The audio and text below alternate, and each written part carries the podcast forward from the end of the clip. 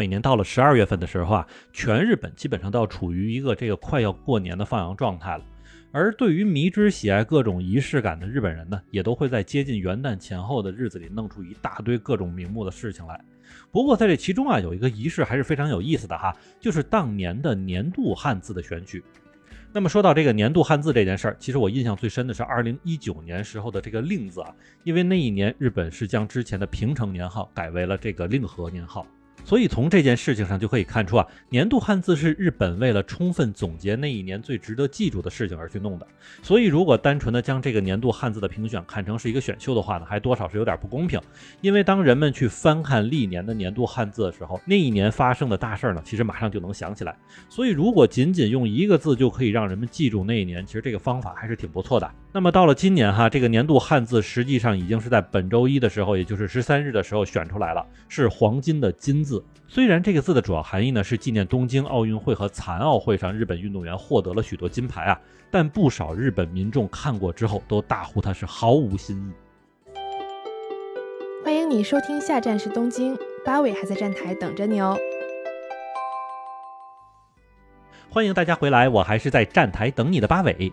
实际上，选择年度汉字啊，这个带引号的习俗是从一九九五年开始的。那么算上今年的话，总共已经是持续了二十七年，并且今年选择的这个金字啊，也并非是独一份啊，因为曾经在两千年的时候、二零一二年的时候以及二零一六年的时候。这个年度汉字的选择之中，金字都成为了当年的首选。所以严格说啊，这个字其实也是这个仪式中出镜率非常高的一个字了。可能也正是因为这个原因啊，有不少日本网友在看到今年的汉字还是金字的时候，就大呼毫无新意，甚至觉得有点无聊了。而原因呢，是除了这个金字曾经出现很多次之外啊，并且这个字在今年所代表的含义也不怎么深刻，都属于浮于表面，大家一看就能知道。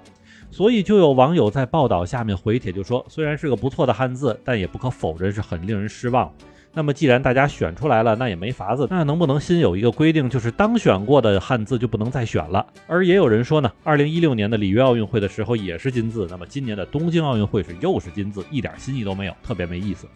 甚至都有网友直言说啊，汉字鉴定协会要是搞的话呢，希望就能选出一个更有意义的汉字。若是不行的话，那么这个无聊的企划就不如别搞了。那么这次呢，虽然也是有不少的日本民众在这里抱怨哈，但是对于选择年度汉字这件事情呢，还是一个非常有意思的过程啊。因为负责当年的这个汉字公布和选择的，并不是政府官员，而是由位于日本京都清水寺的住持大和尚来亲自用毛笔撰写出这个字。比如今年的这个金字，就是清水寺的住持森清范在一张高一点五米、宽一点三米的和纸上，用特大号的毛笔挥毫写下了这个字。不过在这里哈，咱们先补一句题外话哈，就是日本清水寺可是佛教寺庙，和咱们原来总说的日本神社呢是完全两种不同的这个宗教。虽然日本佛教和中国的佛教在一些戒律和规则方面，还还是有挺大不同的，但是主体的教义基本是没有什么区别。可神社作为日本神道教的主要祭祀场所呢，和佛教相比就是完全两种不同的系统了。因为古代日本人认为呢，是万物之中皆有神灵，特别是在那些巨石啊、大树啊等等这样很了不起的静物之中，都是有神明存在的。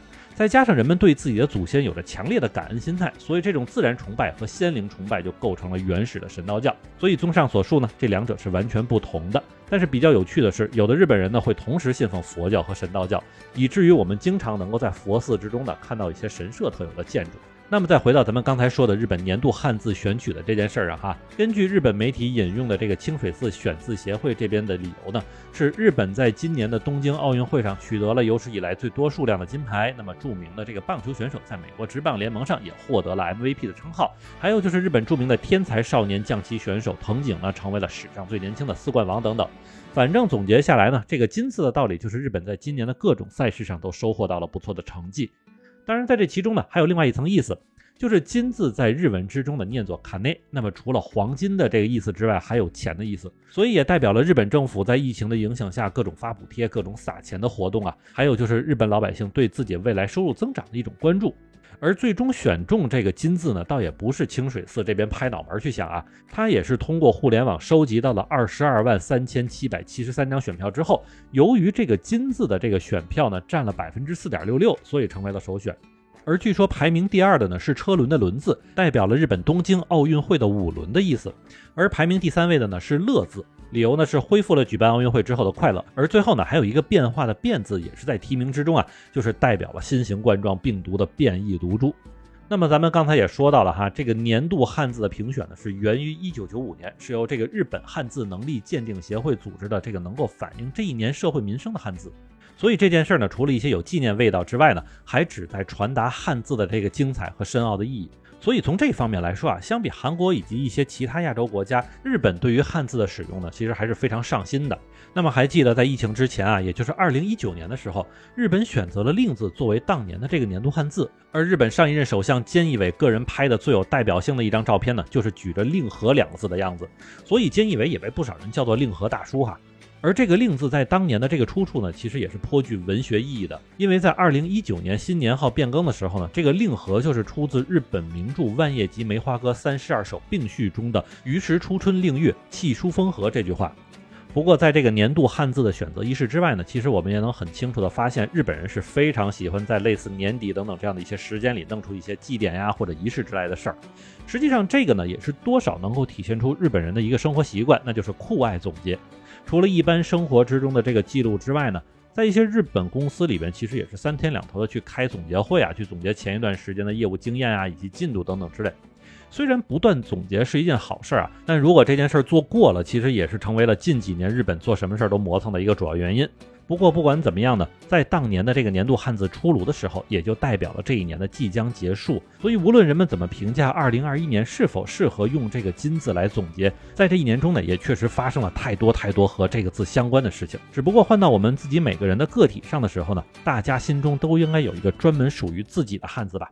所以如果大家愿意的话呢，可以把自己心里你的那个汉字也写到咱们的这个留言区之中，然后用它来总结属于咱们自己的二零二一年吧。那么好，感谢大家收听下站时东京，我是在站台等你的八尾。